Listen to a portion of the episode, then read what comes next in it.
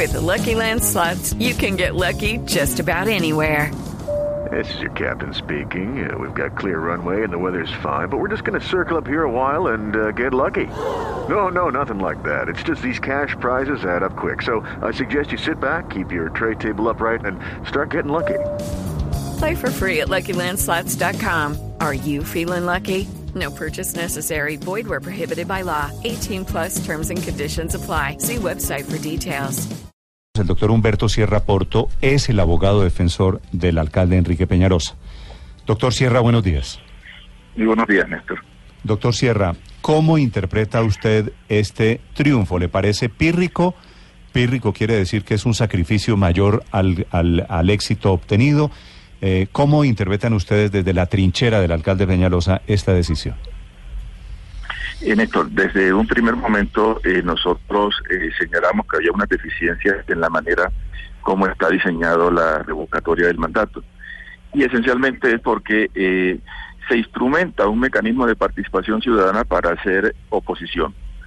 Esto no es un asunto de ciudadanos interesados, ciudadanos uh, objetivos, ajenos a intereses políticos. Esto fue financiado, entre otras cosas, por un partido político, el Polo Democrático, y sindicatos y sectores afines al Polo Democrático y a sectores allegados a los eh, alcaldes anteriores que tuvo la ciudad. Entonces, aquí hay un problema eh, político central que era de no aceptar las reglas de juego, de, rotación en el poder y aceptar eh, que efectivamente debía un, un gobernante elegido, el doctor Peñalosa, concluir su periodo hacer efectivo su plan de trabajo, su programa de gobierno y dar resultados y que la ciudadanía lo enjuicie luego de que tenga esa oportunidad.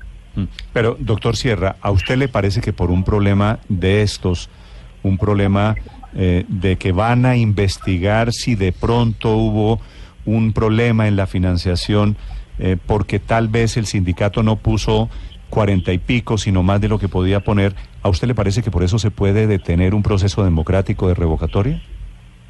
Eh, permítame decirle eh, cuál fue los motivos que nosotros nos llevaron a solicitar la investigación al Consejo Nacional Electoral. Y luego eh, dígame usted si esto no es grave. Fueron aproximadamente unas 10 motivaciones de la mayor importancia las que eh, nosotros pusimos en conocimiento del Consejo para que investigara las cuentas y la financiación del proceso. Primero, los ingresos no se reportaron, no se reportaron todo lo que se recibió había donaciones por mediante números celulares, internet, no aparecen registrados. Se menciona una donación de más de dos mil millones, o por lo menos hay datos donde dice que se hizo así por parte del sindicato sin trato teléfono para promover la revocatoria y no tenemos datos sobre ese particular. Eh, se reportaron haber recibido solo 100 millones de, pesos.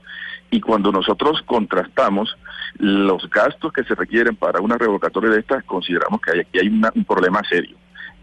Eh, por ejemplo, los gastos, cuánto se pagaba para logística, las personas que recogían las firmas, los pasacalles, manifestaciones, juegos de computador, pagos de honorarios, internet, Pero que tiene, doctor. Todo eso, todo eso aparece que todo costó 100 millones de pesos. Y sin embargo, los hechos y que nosotros pudimos acreditar nos muestran que se gastó mucho más. O sea, se vulneraron los la, no era cierto lo que ellos decían en los escritos.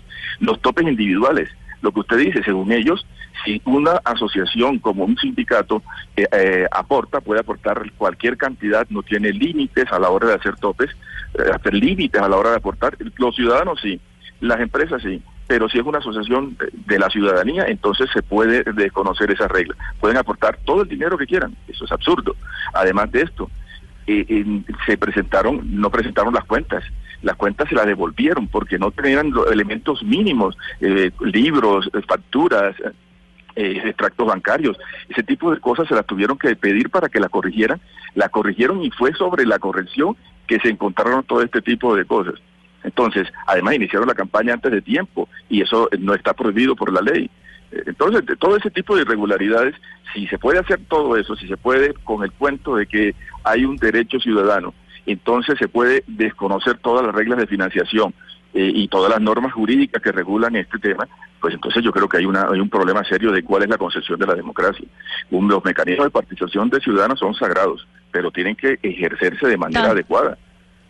Sí, con tanto movimiento en efectivo y con tanta ausencia de datos, ¿Cómo hicieron para obtener ustedes y para lograr las pruebas de la financiación de Sintrateléfonos?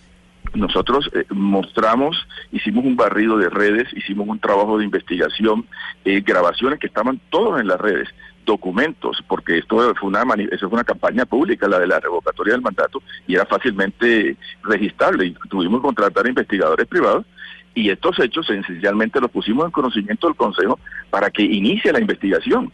Eh, es ahora cuando ellos tienen que dar respuesta a todo esto que nosotros hemos mostrado. Esa es la situación. Ahora, con lo que nosotros hemos mostrado, la verdad es que debieron el Consejo Nacional Electoral directamente negar y considerar que no se cumplieron con los requisitos. Ahora, para darle garantías, para mayor contrastación, creo que es legítimo, se tiene que abrir, la ley lo establece, se tiene que abrir una investigación administrativa, que en la práctica supone todo un proceso que tiene unas consecuencias que son las que ya han dicho eh, con anterioridad. Mm. Doctor Sierra, gracias por acompañarnos esta mañana aquí en Blue Radio. Le deseo un feliz